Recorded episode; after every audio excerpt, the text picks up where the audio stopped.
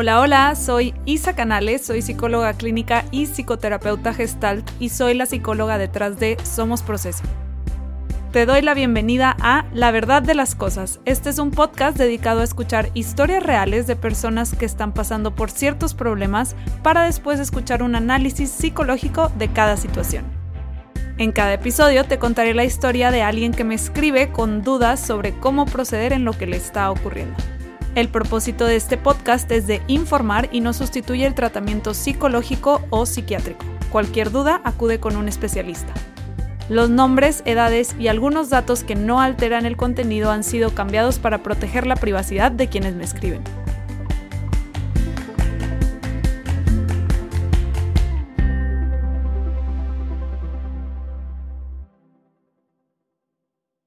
Y arrancamos con un nuevo episodio de La verdad de las cosas. Por ahí en la semana me preguntaron que por qué ya no subo episodios tan seguido. Y genuinamente es por falta de tiempo me encantaría. Si por mí fuera, yo subiría uno o dos episodios a la semana. De verdad, es algo que disfruto mucho. Me encanta leer las cartas que me mandan, los casos que me ponen, se me hacen muy interesantes. Me gusta mucho analizarlas, me gusta leerlas, hacer el, el programa. O sea, me gusta mucho. Pero, ay, me faltan horas en el día. De verdad, no me alcanza el tiempo normalmente. Pero bueno, esta semana sí lo tuve.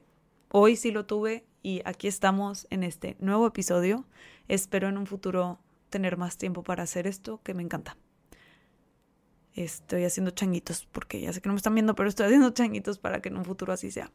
Pero por ahora les voy a contar el caso de hoy, que es de Carmen. Así que vamos a leer la carta que dice así. Hola Isa, me llamo Carmen. Tengo 31 años y estoy en un dilema respecto a mi relación con Jorge. Nuestra historia es muy bonita. Nos conocemos desde que estábamos en prepa y siempre hemos sido muy buenos amigos. Nuestras amistades siempre me decían que yo le gustaba, pero él jamás me trataba como algo más que a su amiga, así que jamás les presté atención. Cuando yo tenía 25 empecé una relación con otra persona y duramos tres años juntos. Durante esos tres años Jorge salía con otras chavas y demás, pero nunca algo formal. Nuestra amistad tenía subidas y bajadas. A ratos éramos muy cercanos y después yo sentía que él se distanciaba un poco, que normalmente era cuando estaba saliendo con alguna chava. Mi amistad con él siempre fue causa de peleas en mi relación con mi ex. Al final, supongo que sus miedos respecto a Jorge sí eran verdad, pero en mi defensa, yo genuinamente no creía que le gustaba a Jorge y en verdad éramos muy buenos amigos, jamás pasó nada romántico entre nosotros mientras yo estuve en mi relación con mi ex. Eventualmente terminé esa relación y como al mes de que terminamos, se me presentó la oportunidad de irme a Estados Unidos a hacer un diplomado de dos meses. Un día, cuando yo llevaba casi tres semanas allá, me quedé estudiando hasta tarde en la biblioteca y de regreso a mi departamento estaba lloviendo muy fuerte. Yo traía mi paraguas y ya estaba enfrente de mis departamentos y en eso escucho que alguien me llama Carmen, y volteo y era Jorge. Y para que entiendas bien el escenario, estábamos en la calle, era de noche, nada más había una lámpara prendida, estaba lloviendo muy fuerte, yo traía mi paraguas, él estaba empapado porque él no traía ningún paraguas. Y en eso me dice, Carmen, vine a decirte que siempre he estado enamorado de ti. Nunca me atreví a decirte nada porque me daba mucho miedo que arruinara nuestra amistad, pero después, cuando anduviste con tu ex, me di cuenta que debía haberme arriesgado y debía haberte dicho en su momento lo que sentía por ti. Durante los tres años que anduviste con él, de verdad intenté olvidarte, traté de alejarme, traté de salir con otras personas. Cuando llegaba a fiestas o reuniones y te veía con él, muchas veces me iba, tratando de olvidarte y también porque me dolía mucho verte con él, pero siempre terminaba extrañándote demasiado y prefería volver a hablarte aunque me doliera que vivir sin ti. Y ya no quiero cometer el mismo error, Carmen. Estoy enamorada de ti, quiero que lo intentemos, creo que tú y yo somos el uno para el otro y estoy dispuesto a arriesgarlo todo. Me dijo eso y cosas así de románticas y lindas, y de verdad me acuerdo y se me pone la piel chinita. Es uno de los momentos más hermosos de mi vida. Obviamente caí redondita, me enamoré demasiado y empezamos a andar casi luego, luego. Él tiene mucha flexibilidad en su trabajo, entonces prácticamente se la pasó conmigo allá el resto de mi diplomado y de verdad fue una experiencia única y de sueño. Quiero pausar aquí para pedirles algo que después en la explicación les explico por qué se los pedí, pero quiero que conecten con la historia de Carmen y Jorge. Quiero que se den un segundo para verdaderamente conectar con esta historia. O sea, imagínense que la persona que les gusta, porque es que la, carta de Carmen estaba muy larga y sí corté muchas partes, pero lo que ella me decía es como que sí, siempre le atrajo Jorge, pero en realidad pues ella siempre pensó que eran amigos, sí había estos momentos como de tensión entre ellos, pero pues nunca pasaba nada más. Y entonces, imagínense que esa persona que pues les atrae, que les gusta de cierta forma, pero nunca ha pasado nada y demás, de repente llega un día y les dice todo lo que Jorge le dijo a Carmen. Aparte el escenario está como muy romántico, está muy de película, de libro, o sea, en la lluvia llegó de sorpresa y le dice, siempre estuve enamorado de ti. Entonces, imagínense que la persona que les gusta llega y les dice eso. En, en ese escenario, de esa forma tan romántica, o sea, de verdad conecten con esta historia, ¿no? O sea, como que déjense llevar por, por, o sea, si es una historia muy romántica, sí, sí está muy bonito, como dice ella, tenemos una historia muy bonita, la verdad sí está bonita, sí está de libro. Y nada más quiero que se den un momentito para conectar con eso y seguimos con la carta. Pero bueno, de todos los sueños despertamos y eventualmente mi diplomado terminó y regresamos a la normalidad. Y un día, cuando ya llevábamos como tres meses, dos ya de regreso en donde vivimos, fuimos a una fiesta en la que estaba mi ex. En un punto de la noche, Jorge fue por hielos con un amigo y mi ex se acercó, mientras Jorge no estaba, a decirme algunas cosas que como que él sentía que tenía que sacar para cerrar su ciclo conmigo. Fueron cosas normales, de veo lo que hice mal, aprendí mucho, gracias por todo, te deseo lo mejor y ya. En general, una plática normal y linda de cerrar ciclos, en verdad no estaba intentando él nada más. Los últimos minutos de la plática, Jorge ya había llegado y me vio hablando con mi ex. El resto de la noche estuvo todo normal, pero ya que nos subimos al carro, literalmente en cuanto nos subimos, Jorge explotó como una bomba y me dijo cosas horribles todo el camino a dejarme. Groserías, gritos, todo. En un punto hasta me apretó fuertísimo de la muñeca y al día siguiente tenía un moretón. Sentí que en ese momento quitaron a mi Jorge y pusieron a otro. Al día siguiente hablé con él y me pidió perdón, me dijo que se había sentido súper inseguro y que todos sus amigos le habían dicho cosas y entonces reaccionó peor. Total, al día siguiente era como si el Jorge que yo conocía estaba de regreso. Estaba muy arrepentido, me juraba que no iba a volver a pasar, me escuchó de qué es de lo que había hablado de mi ex, cosa que el día anterior ni siquiera me había dado chance de explicarle, etcétera, etcétera. El punto es que lo perdoné pero sí le dejé muy claro que no iba a tolerar ese comportamiento nunca más. Él me prometió nunca volver a reaccionar así. Pero pues si te escribo esta carta, obviamente es porque ha vuelto a pasar. Muchas veces, la verdad ya perdí la cuenta. No es algo de todos los días, ni siquiera todas las semanas, pero de repente explota ante algo. A veces algo muy pequeño y a veces sí son malentendidos más grandes. El punto es que siempre vuelve a pasar. Ya llevamos tres años y no sé qué hacer. Me siento tontísima por permitir que lo vuelva a hacer, pero es que de verdad, cuando me pide perdón, sé que es genuino. Hemos hablado y sé que no le gusta tratarme así, sé que son inseguridades y problemas con los que él está luchando. En general nuestra relación es hermosa fuera de esos momentos, de verdad. Es el novio perfecto, prioriza mucho el darme tiempo, me escucha, me apoya, me divierto muchísimo con él, es súper romántico, tenemos planes de vida que encajan. Siento que cuando explota, en verdad, no es él. No sé qué hacer. Por un lado, siento que si lo dejo, lo estoy abandonando porque lo veo como que no lo estoy apoyando en esto que es difícil para él, que es controlar su ira. Pero por el otro lado, hay una voz dentro de mí que me dice que estoy aceptando estar en una relación abusiva, Porque la verdad es que no solo hay abuso verbal, también me ha cacheteado, me ha jalado y una vez me empujó y me caí pegándome con una mesa y necesité puntadas. Me siento confundida. De verdad lo veo y es mi Jorge al que amo tanto, que conozco de toda la vida y que me protege de todo. Pero cada cierto tiempo aparece este Jorge abusivo. Siempre tengo la esperanza de que sea la última vez.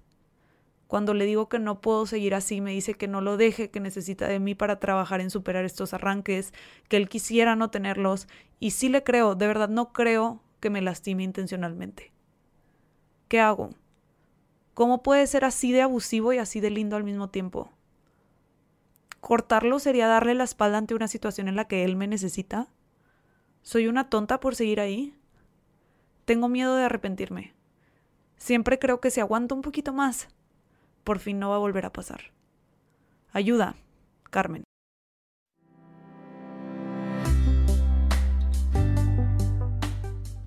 Si te gustaría que tu historia apareciera en este podcast, escríbemela a la verdad de las cosas.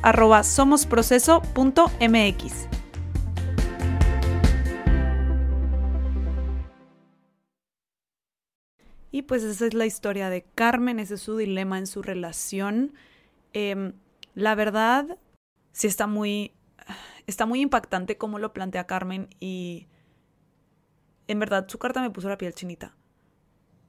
Y sobre todo porque es la realidad de muchas de las relaciones abusivas que, que está presente esta sensación de que existen dos personas dentro de la pareja, una que es la que normalmente conocen y aman y de la cual pueden recibir mucho amor y mucho cariño, y otra que es la abusiva y explota y maltrata, ¿no? Entonces, me gustó mucho cómo lo plantea Carmen, porque creo que muchas personas se pueden identificar con esto y a lo mejor su relación no llega tal cual al abuso, así como Carmen, que pues sí llega a abuso físico y, psicológico y todo, pero a lo mejor con esta sensación de que ando con dos personas, o sea, de repente no me trata como me gustaría y de repente no manches, es, es totalmente diferente, ¿no?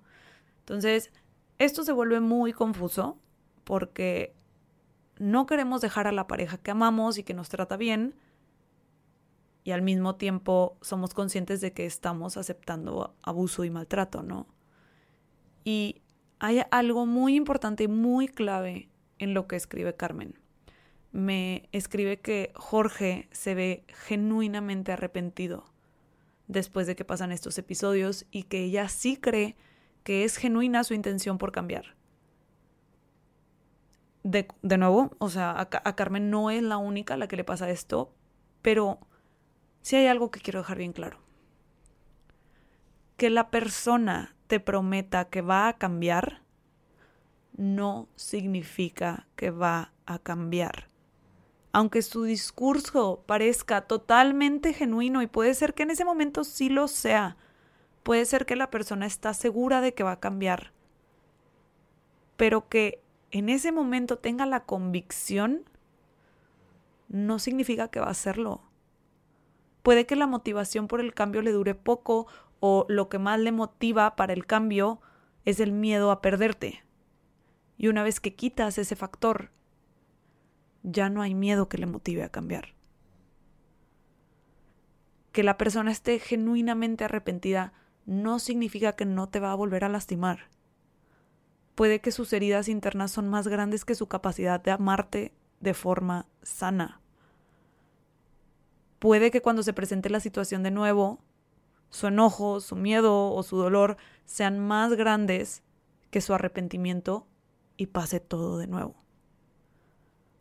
Y lo difícil es que a lo mejor sí te ama en su propia forma disfuncional en la que puede amar, pero que la persona sí te ame no significa que te ama como mereces.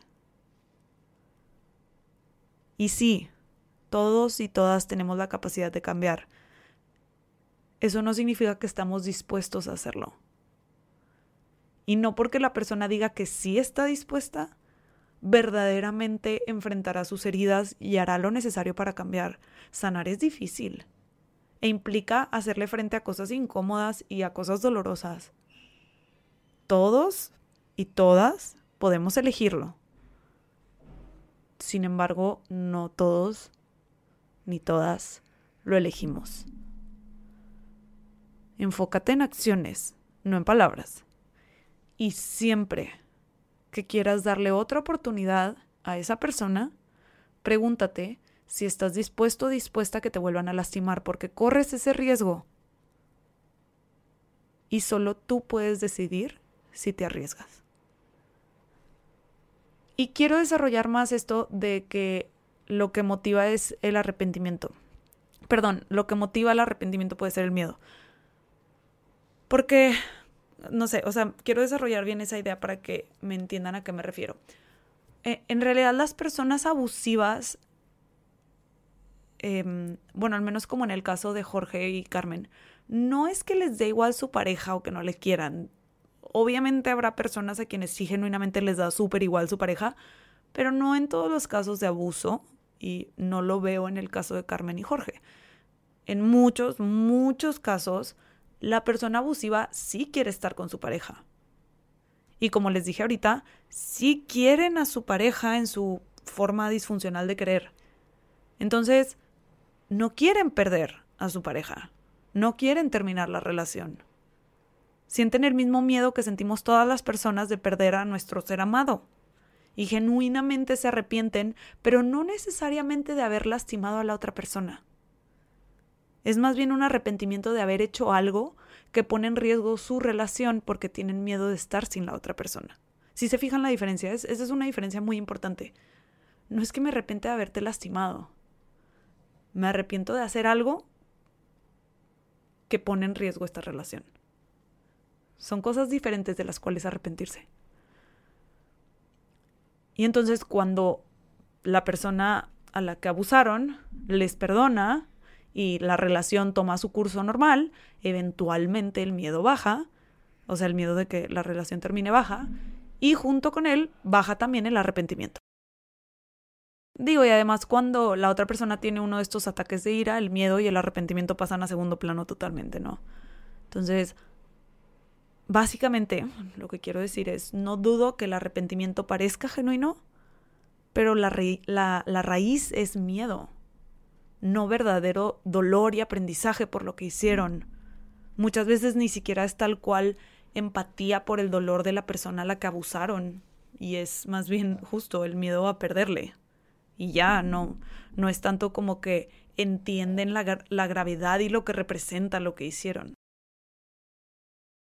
Y, es súper difícil y confuso porque en las relaciones abusivas hay un ciclo del cual es muy complicado salirse. O sea, de verdad, es que digo, terapeutas que me estén escuchando, creo que van a estar de acuerdo conmigo cuando escuchamos que llega un paciente o una paciente en, en, este, en un ciclo de relación abusiva, así es de que, uff, hay, hay mucho trabajo que hacer para que esta persona pueda salirse de ese ciclo, porque es muy difícil salirte. No es imposible, sí se puede, pero es difícil. Y entonces es, es, pues sí, está cañón. Pero bueno, les quiero explicar el ciclo de las relaciones abusivas, que más o menos así es como pasa. Ocurre la explosión, que, que pues es el episodio abusivo, ¿no? Puede ser humillación, intimidación, burlas, amenazas, intentos de controlar a su pareja, jalones, sacudidas, empujones, golpes o, hasta violación. Y, esto es algo muy importante que hay que decir. No porque la persona sea tu esposo, esposa, novio, novia, persona con la que vives, nada le da derecho sobre tu cuerpo a otra persona. No por ser tu pareja tiene derecho a tener relaciones sexuales contigo cuando él o ella quiera. Es cuando ambas personas quieran sin importar la relación que hay de por medio. Como que muchas personas digo, habrá quienes les suene muy descabellado, a mí se me hizo muy descabellado cuando lo escuché, pero neta hay muchas personas que piensan, ah, es mi pareja, entonces podemos tener relaciones cuando yo quiera porque es mi pareja y tengo ese derecho. No, no, no, no, no, no, para nada, no, cero por ciento. Tu pareja sí te puede violar. Si tú no quieres tener relaciones y te obligan a tenerlas, es violación. No importa quién sea. Nada más quería dejar eso claro porque hay personas que no saben esto, ¿no? Pero bueno, el punto es que pasa el episodio abusivo y después del episodio abusivo, por ejemplo, en el, en el ejemplo de Carmen de, de la vez esa de la fiesta, pues los gritos, que le apretó muy fuerte la muñeca, o sea, ese es el episodio abusivo, ¿no? Esa es la explosión.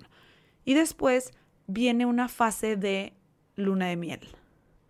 La persona abusiva en esta fase se muestra muy arrepentida, promete que va a cambiar, hay mucho romance y pasión.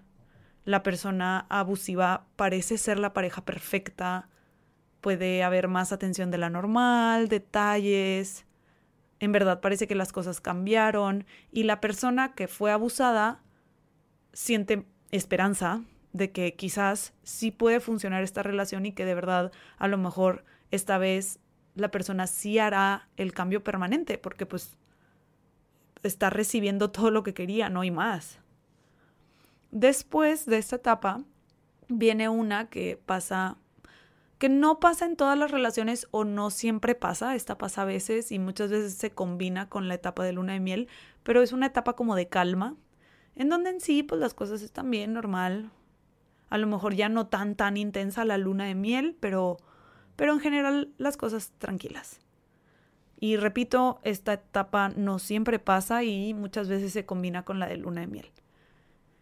Después viene la tensión. La persona abusiva empieza poco a poco, o puede ser un cambio drástico, pero empieza a estar de mal humor constantemente, empieza a haber peleas por cosas bobas, hay, hay distanciamiento, hay frialdad por parte de la persona abusiva y puede empezar a retomar hábitos disfuncionales, por ejemplo, puede empezar otra vez a, a usar alcohol, drogas, apuestas, cosas así. O sea, en general, un cambio negativo. Por ejemplo, no sé, puede ser que la persona empiece a faltar a trabajar, no contesta el teléfono, tiene ataques de celos que no tal cual llegan todavía a la explosión, pero ya empieza a ver por ahí celillos, se queja de formas disfuncionales de, de, las cosas que hace la pareja. En general, es una etapa de tensión que eventualmente nos lleva de nuevo a la primera parte del ciclo, que es la explosión. Y el ciclo sigue hasta que se le ponga un alto.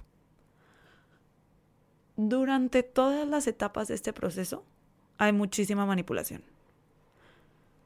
Por, parte de la persona eh, abusiva, obviamente.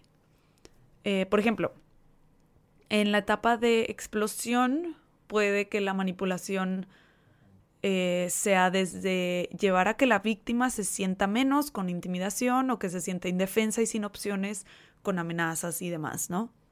En la etapa de la luna de miel, la manipulación puede ser por victimización, en donde la persona abusiva eh, se presenta a sí misma como víctima, o sea, ya sea pobre de mí, no puedo controlar mi ira y necesito apoyo, me la estoy, la estoy pasando muy mal con estos ataques de ira que tengo, ¿no? Con estos celos o lo que sea.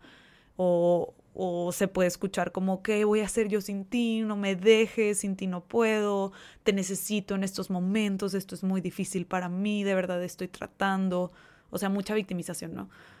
Y, y en sí, los actos románticos de la etapa de luna de miel, eh, los actos románticos y atentos, son en sí una forma de manipulación, eh, en la que pues están intentando como contrarrestar y que olvides rápido el episodio abusivo, ¿no?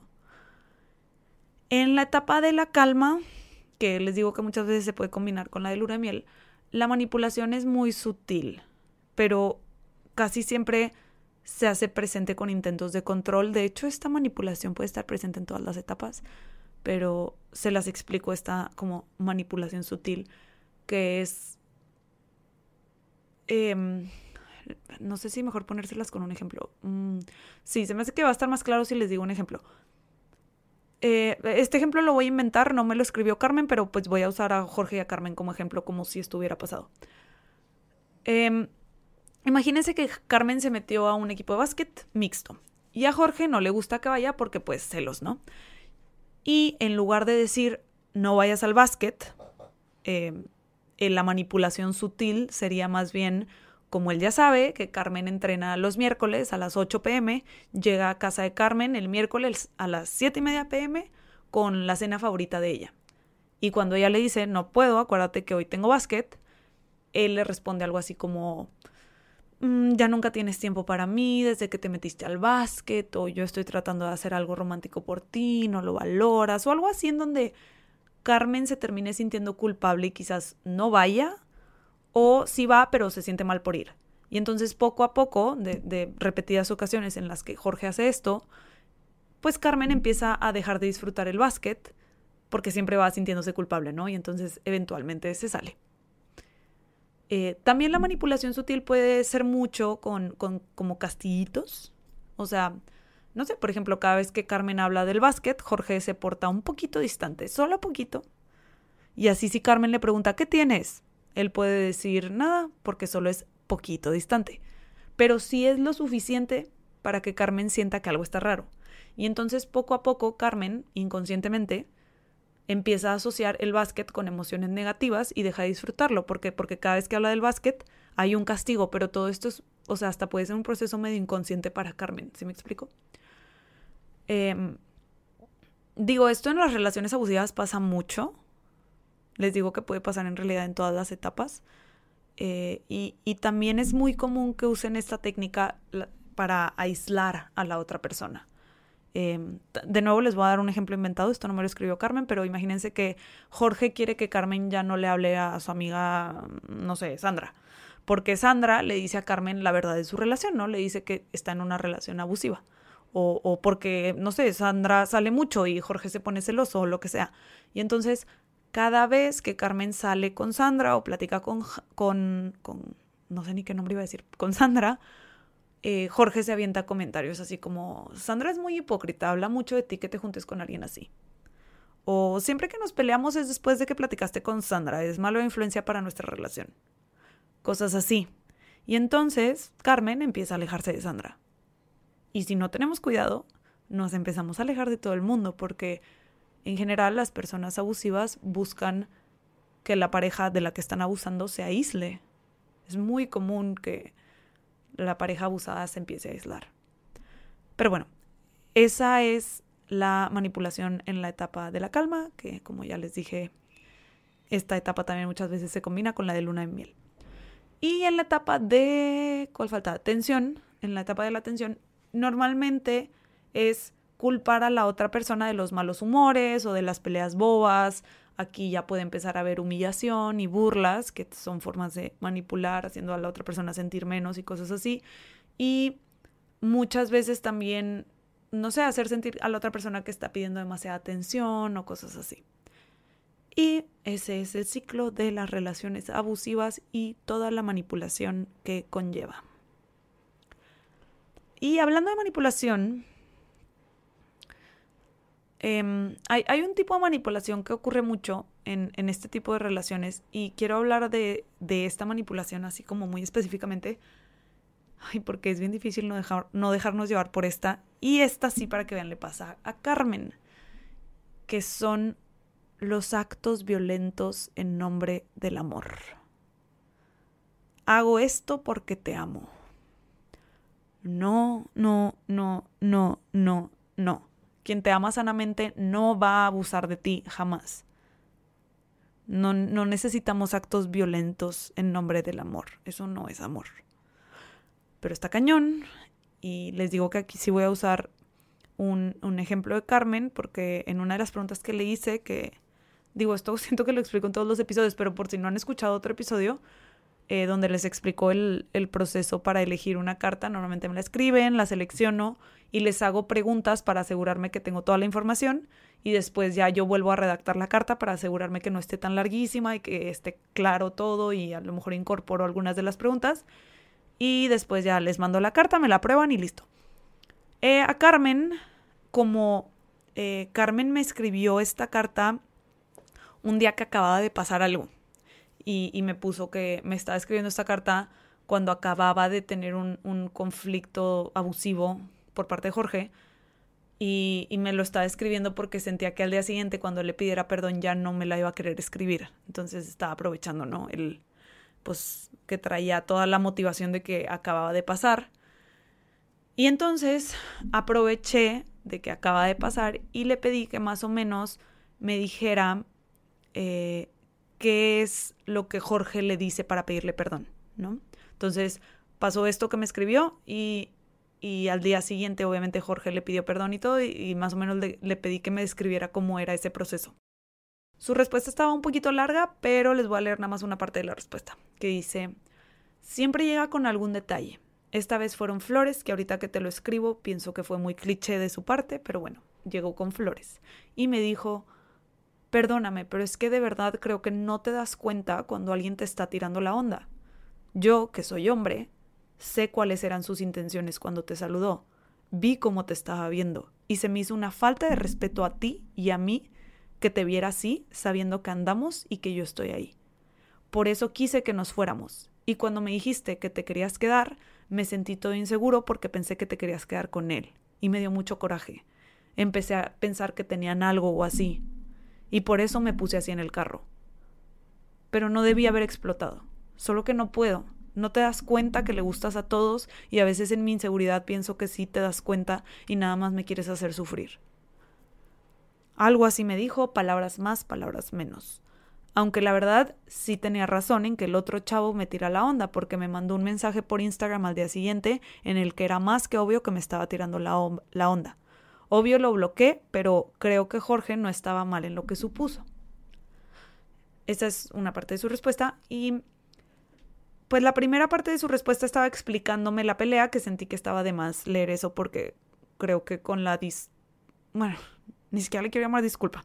Con las excusas que le da Jorge, se entiende bastante bien lo que pasó, ¿no? Y esto es un ejemplo perfecto de perdóname, pero lo hice en nombre del amor. Lo hice porque te amo y todos te tiran la onda y no te das cuenta. Lo hice porque te amo y te estaba defendiendo de las miradas feas del otro. No, pues gracias por defenderme con gritos y jalones en el carro, Jorge. ¿Verdad? Pero bueno. Y, y el problema con este tipo de manipulación es que lo pueden hacer ver muy romántico. Y desde ahí empieza la etapa de luna de miel. Suena muy pasional y romántico que tu pareja te ame tanto que, que le vuelves loco o loca, ¿no? Suena muy pasional y romántico que todos quieren contigo y él le demuestra a todos como a quién elegiste es a él. Pero la realidad es que es controlador y abusivo. Y mientras digo esto, quiero decirle a Carmen y a quien sea que se identifique con Carmen, que de verdad lo siento mucho. Ha de estar bien difícil y bien confuso tanta subida y bajada, tanto como te amo, te amo, pero esta violencia que pues parece más odio, ¿no? O sea, este te amo, te odio, te amo, te odio, o sea, es, es muy confuso. Y, y muchas veces es tanta la manipulación que habrá quienes dicen, no, pero ese no es mi caso, mi pareja sí de verdad lo hace por amor. Yo lo vuelvo loco, lo vuelvo loca, o la vuelvo loca, perdón. Y incluso si lo hicieran desde una forma así medio retorcida de amor, sigue siendo abusivo y disfuncional. Es lo que les decía al principio, no porque te quiera significa que te quiere como mereces o que te quiere sanamente. Y al final, un acto abusivo, un acto violento, no tendría lugar en una relación amorosa. No tendría por qué tener lugar. Incluso si Jorge en verdad se siente inseguro en su relación con Carmen, si en verdad Carmen tiene el pegue del mundo y todo el mundo quiere con Carmen, entonces eso es algo que se platica como, ¿sabes que Me estoy sintiendo inseguro, o sea, hay que hacer algo porque, no sé, ya sea como Carmen, cuando alguien hace esto, podemos intentar esto para que yo me sienta un poco más seguro, o también digo, que él vaya y atienda sus inseguridades en terapia, ¿verdad? Es otra opción, o sea, hay muchas otras alternativas que no implican gritarle a Carmen de hasta de lo que se va a morir, insultarla, humillarla y jalonearla. Hay muchas otras opciones. Y también creo que aquí en esta parte de los actos violentos en nombre del amor, creo que empieza a pasar algo que, que Carmen describe, que es lo que me gustó mucho de la carta de Carmen, que es muy clara en eso y creo que muchas personas les pasa así, ¿no? Ando con dos personas diferentes. Aquí empieza a entrar Jorge el romántico y el perfecto, que hace todo en nombre del amor. y, ya se fue el Jorge violento, ¿no? O sea, pareciera que son dos Jorges. Y aquí quiero retomar lo que les pedí a media carta. Les pedí que conectaran con la historia de Carmen y Jorge. Y se los pedí por una razón. Porque normalmente cuando estamos fuera, cuando vemos a una persona en una relación abusiva, es sencillo decir, salte, no mereces eso, vete, ¿qué haces ahí? Y muchas personas que están en este tipo de relaciones se sienten como Carmen, que se siente tonta, tonta por aceptar eso. Ella me lo escribe como que soy una tonta, o sea, ¿cómo puedo estar aceptando que me maltraten? Y mucha gente se siente así y también la verdad es que mucha gente sí lo piensa como que qué tonta persona que se queda en esta relación abusiva. Nada más acuérdense de cómo se sintieron cuando les pedí que conectaran con la historia súper romántica de Jorge y Carmen. Está bien bonita la historia. Y en este ciclo que les expliqué hace rato y en, estos, en, esto que les explico de los actos violentos en nombre del amor, entiendan que después de cada acto violento, después de cada acto abusivo, viene la luna de miel, que es tal cual como esa historia que contó Carmen del principio, con eso que les pedí que conectaran. O sea, es cada vez revivir una historia súper romántica y súper de libro y súper de película. Algo muy perfecto, muy pasional. Entonces, se diría fácil, ¿no? Como que pues no te están tratando como te mereces, te, están violentando, vete. Pues sí, pero no solo me están violentando. También me están dando una relación de libro y de película. Y eso hace bien difícil irnos. O sea, digo, entre muchas cosas, pero esa es una, una de las partes que más cuesta normalmente, como el no quiero dejar esta relación tan hermosa. Y, o sea, ¿dónde voy a tener otra relación así de romántica? Como que todas estas dudas. Y por el otro lado, esta perfección es parte del abuso y es parte de la manipulación. Pero hace bien difícil quitarnos la venda de los ojos. Y quiero aclarar algo muy importante las relaciones no son perfectas. En las relaciones hay conflictos y hay subidas y bajadas y hay desacuerdos y a veces nuestra pareja va a hacer algo que no nos gusta y viceversa. Vamos a hacer cosas que no le gustan a nuestra pareja. No siempre vamos a ver a nuestra pareja como, wow, estoy totalmente y perdidamente enamorada de ti, no puedo, o sea, no, hay subidas y bajadas, sobre todo en las relaciones ya cuando empiezan a de más tiempo, más largas, es muy normal que haya subidas y bajadas. Eso no ah, con bajadas no me imagino, no, no me refiero, perdón, a que bajada es no te quiero y subida es sí te quiero. No, siempre te quiero, nada más, pues no siempre estamos en etapa de luna de miel. A veces sí, pero no siempre. Y em, hay momentos en los que estamos más cercanos y románticos y hay veces en las que un poco menos, ¿no? Y Carmen me pone que el resto del tiempo, cuando él no está haciendo este Jorge abusivo que le grita y así, el resto del tiempo él es súper romántico, que la prioriza, que la escucha, que la cuida, protege, apoya, todo lo bueno, ¿no? Y en realidad no me pone nada malo o conflictivo. O sea, el único conflicto que me pone es que de repente así de la nada explota. o sea, como que como me lo describes, todo bien, todo bien, todo bien, explota, todo perfecto. Es más, ni siquiera todo bien. Perfecto, perfecto, perfecto, explota. Perfecto, perfecto, perfecto. Y en este caso, si alguien así se siente como Carmen, que todo es perfecto y de repente explosión, yo les pediría que hagan introspección en qué cosas no son perfectas en la relación en el tiempo entre explosiones. O sea, me escribió todo lo perfecto y quisiera saber de las partes que hacen su relación entre explosiones una relación real. Eh, como que la relación que me describe Carmen es un poquito idealizada y, y digo, no sé si me escribió los conflictos, o sea, si más bien no me escribió los conflictos más pequeños por no alargar tanto la carta o porque genuinamente no los ve.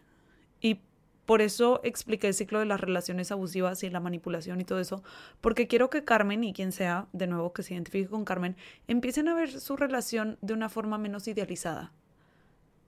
Eh, muchas veces cuando estamos pensando en terminar una relación o cuando acabamos de terminarla, en nuestro extrañar o nuestro miedo a perder a la otra persona, la vemos muy perfecta y vemos todo lo bueno. Es normal que como que lo malo se, se nos medio olvide.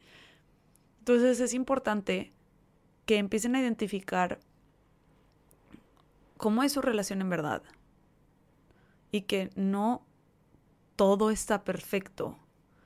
O sea, no es como que todo perfecto y 30 minutos explota y todo lo demás perfecto. O sea, no, no, no funciona así.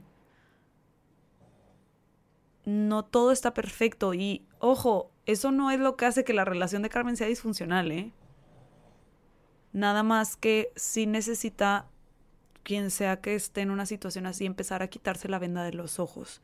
Y normalmente ese proceso es más como empezando a ver la relación más real.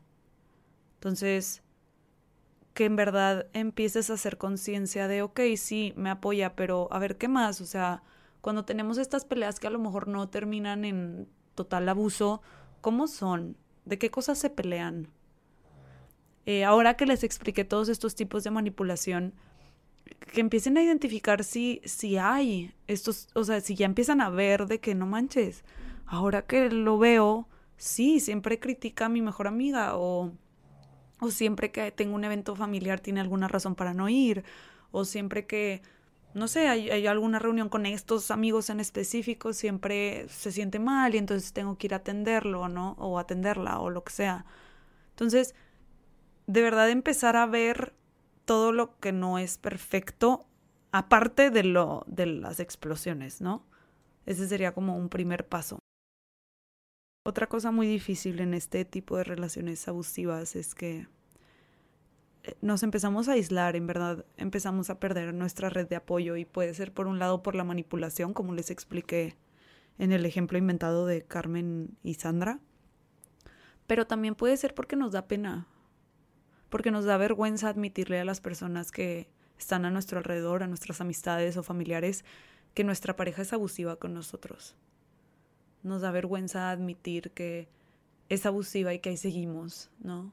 Entonces nos empezamos a aislar, nos empezamos a alejar de las personas o puede que nuestras amistades o familiares o así nos han tratado de advertir y nosotros de verdad como que por un lado sabemos que es verdad, por el otro no nos atrevemos a soltar esta relación y entonces nos alejamos de estas personas que nos están tratando de apoyar y entonces eso es súper peligroso. O sea, el aislamiento es una parte muy peligrosa de esto porque nuestro único apoyo se queda siendo nuestra pareja abusiva. Y entonces es todavía más difícil dejar a nuestra pareja abusiva porque nos hemos aislado de todas las demás personas. Entonces ya no tenemos en quién apoyarnos si terminamos esta relación. O sea, algo que ayuda mucho cuando terminas cualquier relación es tu red de apoyo, ¿no? Que tus amistades y tus familiares este, y o tus familiares, ¿verdad? Estén ahí para ti, para apoyarte. Si tú te has alejado por X o Y, pues tu único apoyo es esta persona que está siendo abusiva.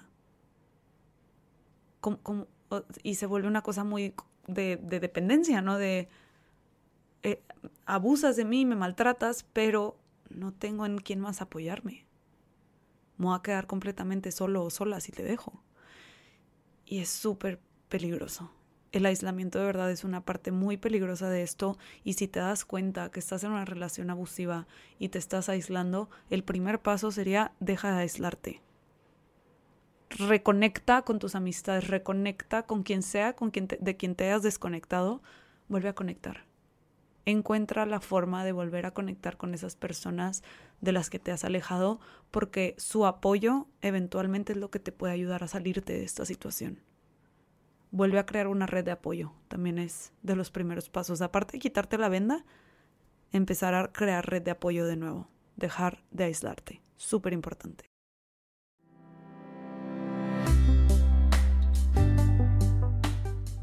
Si te está gustando el podcast, suscríbete para que no te pierdas ningún episodio y te invito a dejar una calificación para que más personas puedan encontrarlo.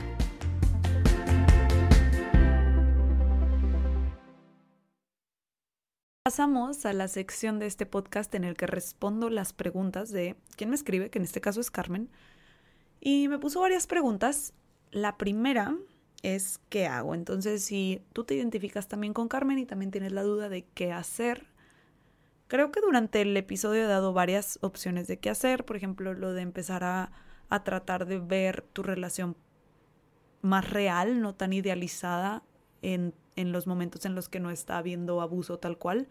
Empezar a hacerte más consciente de la manipulación eh, si te has aislado, buscar de nuevo red de apoyo. Si no te has aislado todavía, no sueltes tu red de apoyo, no la sueltes por nada.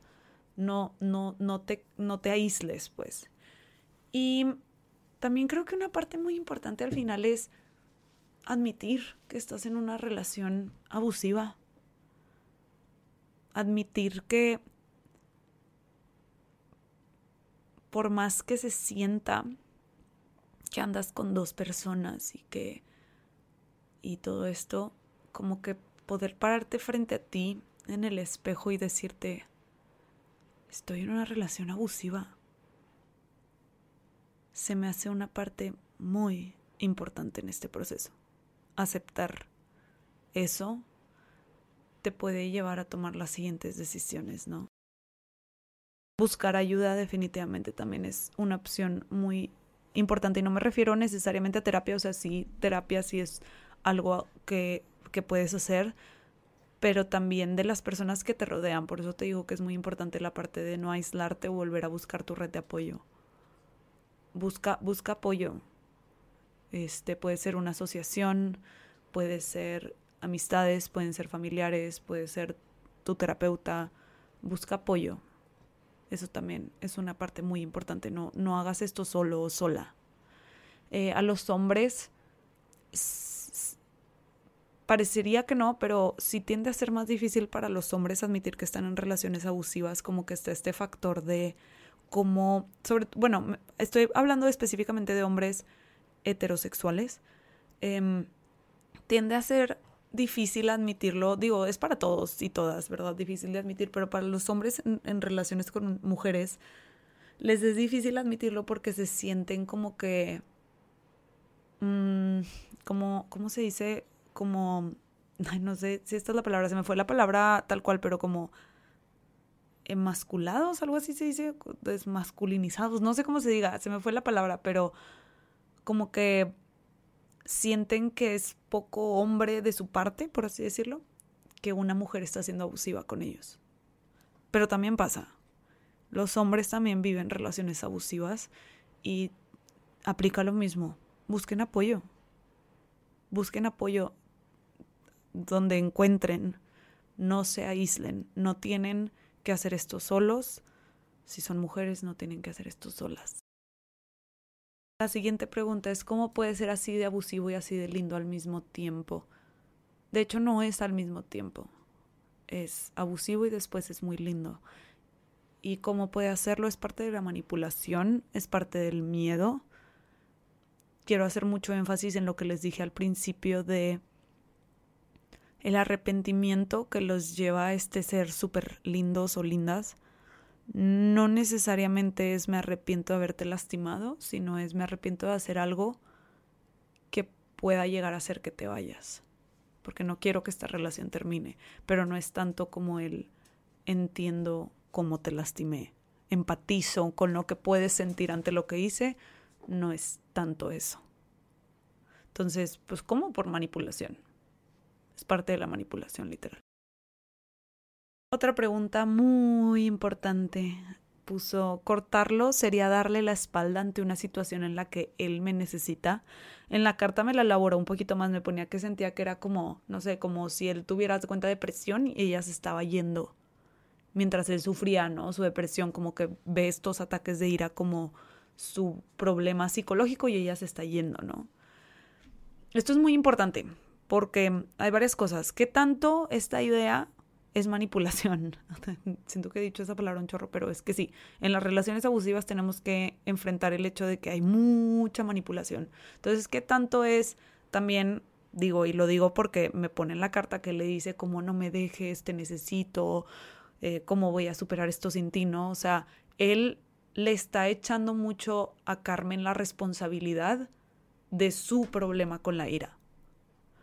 Y si le quieres llamar depresión y no ataques de ira, la verdad también aplica. O sea, si tu pareja está como, ¿cómo me vas a dejar si estoy súper deprimido sin ti? Yo este, me voy a deprimir más y me voy a terminar en un hoyo y no sé qué. Pues tu pareja te está responsabilizando de algo que es suyo. Y eso no es justo. Y no, y al final no es nuestra responsabilidad sanar a nadie ni a nuestra pareja. Ahora, también necesitamos ser conscientes de qué implica eh, el, el problema que tiene nuestra pareja. O sea, si nuestra pareja está deprimida, pero en sí como que pues tenemos una relación bonita y ahí vamos y le acompaño y eh, mi pareja está tratando de mejorar y, y, está yendo a terapia y ahí la lleva y no sé qué, bueno, eso es otra cosa, pero si mi pareja tiene ataques de ira, en realidad no, no se están haciendo menos, o sea, sigue teniendo ataques de ira, no está haciendo nada para dejar de tenerlos. Y aparte en esos ataques de ira, pues yo estoy en riesgo porque pues es violento violenta conmigo. Eso es otra cosa, eso es diferente, no, no, no es lo mismo. O sea, sí, una cosa es apoyar a nuestra pareja en lo que necesite y estar ahí en las buenas y en las malas, ¿no? Pero otra cosa es que las malas de mi pareja impliquen violentarme. Eso es muy diferente. Es difícil darnos cuenta de eso. Y pues ya por último no me puso una pregunta Carmen, pero me puso tengo miedo de arrepentirme. Siempre creo que si aguanto un poquito más, por fin no volverá a pasar. El arrepentimiento es una parte normal del proceso de duelo. Es normal que en nuestro duelo, ya sea porque nos cortaron o cortamos o lo que sea, es más, hasta en la pérdida porque alguien falleció, sentimos arrepentimiento. Es una parte súper normal del proceso de duelo. O sea, puede fallecer tu mamá en un accidente de carro y tú piensas como, ay no, es que ¿por qué no le dije que no fuera a esa cena? Y entonces sientes ese arrepentimiento cuando en verdad, pues no, o sea, no había forma. Y entonces, pues sí entiendo que tengas miedo a arrepentirte, pero también es importante entender que pase como pase vas a sentir arrepentimiento porque es una parte del proceso de duelo. Es normal sentirlo. Entonces, como que también entender que el que sientas arrepentimiento en tu proceso de duelo no significa que tomaste la decisión equivocada. Solo es parte de. Y esa última de siempre creo que se aguantó un poquito más, por fin no volverá a pasar. Y pues así se te han ido tres años. Al menos a Carmen así se le han ido tres años. Hay gente a la que se le han ido más, esperando que por fin esta vez sea la vez que el cambio es permanente. Entonces pues al final nada más Carmen y nada más tú que estás en esta relación, si te identificaste con Carmen, puedes elegir cuándo en verdad ya no va a volver a pasar y es cuando tú te vayas.